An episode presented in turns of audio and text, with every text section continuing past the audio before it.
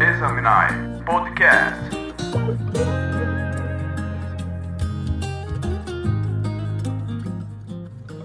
Fala pessoal, tudo bem? Estamos de volta agora para analisar o capítulo 9 de Daniel. Seja bem-vindo para este novo podcast. When the storm is raging all around the peace that calms my. E vamos ter algumas lições neste módulo, porque a vida ensina que quando você é alguém estudioso, você se torna confiante e logo você alcança o reconhecimento automaticamente. E Daniel entendeu pelos livros, ele orou, teve religiosidade, teve fé. Por isso que o anjo veio e lhe disse: És muito amado, Daniel.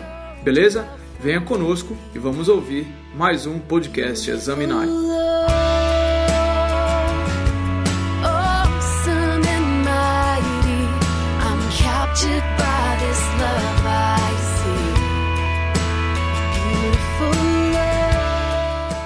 Tranquilo, pessoal. Olha, a gente já percebeu a importância do progresso acadêmico. Estudar tem que ser uma, uma constância na vida do jovem empreendedor e do homem maduro. Infelizmente, hoje, muitas mulheres, por serem estereotipadas na sociedade como donas de casa, elas não têm tempo, ou melhor, elas não têm físico ou a mente para estudar. E as estatísticas mostram um mercado em alternância e mutação.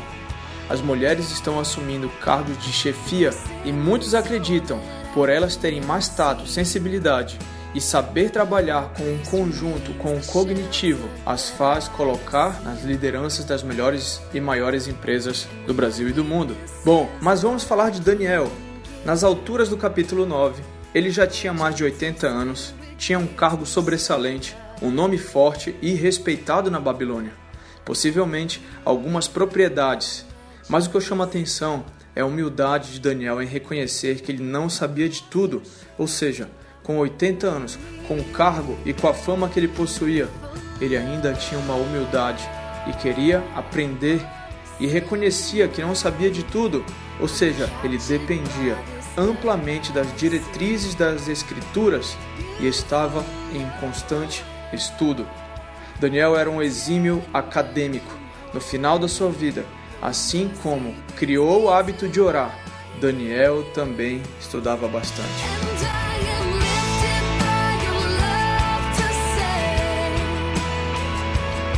E aí, galera, ó, para ficar ligado, tem que ficar atento. Hoje, as redes sociais tiram muito tempo da sua evolução intelectual. Esportes, séries de TV, os Netflix da vida, isso tem ocupado lugar na sua banca de estudos. Você tem que reservar tempos pra, tempo para estudar, não só livros é, acadêmicos ou é, da sua profissão, mas livros espirituais também. Então Daniel entendeu pelos livros de Jeremias, pois ele era cada vez mais preparado e organizado, era um cara planejado.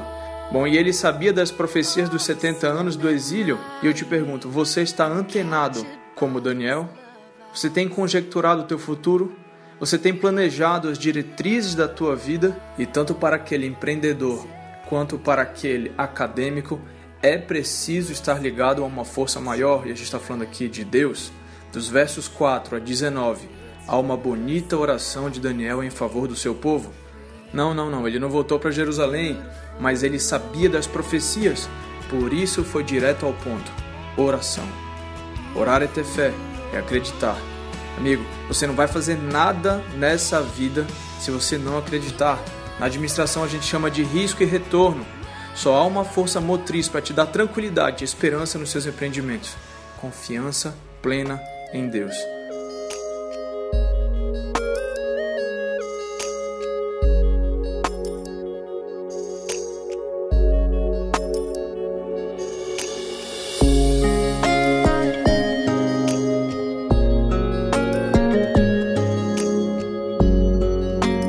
Até para um estudante ou para um empreendedor, você tem que inovar. Você tem que inovar nos seus estudos, você tem que aprimorar os seus estudos, você tem que aprimorar a sua empresa, o seu negócio, o seu ramo de trabalho, ou você também que é um servidor, você tem que aprimorar a sua forma de servir. E é um pensamento que diz assim: tradição é a fé viva dos mortos, e o tradicionalismo é a fé morta dos vivos. Portanto, quebre um pouco esse paradigma e procure inovar.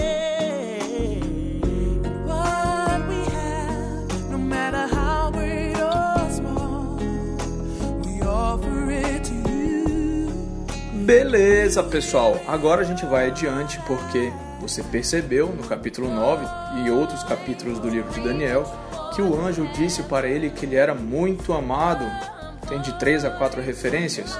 E quem não gostaria de ouvir um anjo falar sobre você ou o próprio Jesus falar que você é muito amado?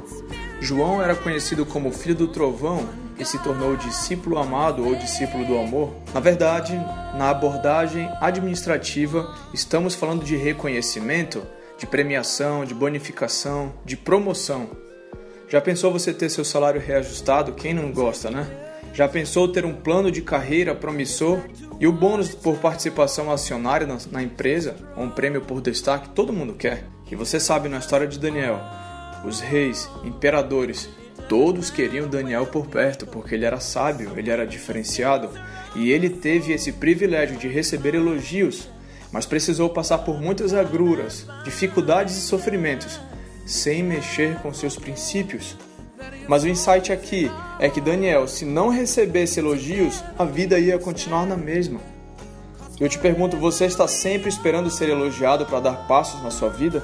Claro, é sempre bom receber elogios do chefe, do amigo, do cônjuge, da família, enfim, e por que não até dos concorrentes, né?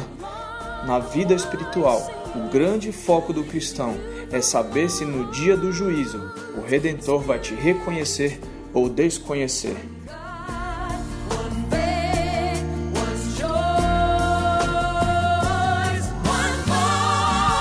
E a lição que fica para nós é: você, quanto mais estudioso, mais confiante, você vai ter o reconhecimento. E esse reconhecimento, ele é automático. Se você busca elogios no mecânico, ou seja, forçadamente, fazendo capa, fazendo média, sem sinceridade, uma hora a casa vai cair e as pessoas vão descobrir ou vão perceber qual é a sua verdadeira intenção. Por isso que Daniel está te dando um recado. O que ele viu, o que ele ouviu, isso ele anunciou, para que no fim ele tenha eficácia na sua comunhão com o Pai e com seu Filho Jesus Cristo.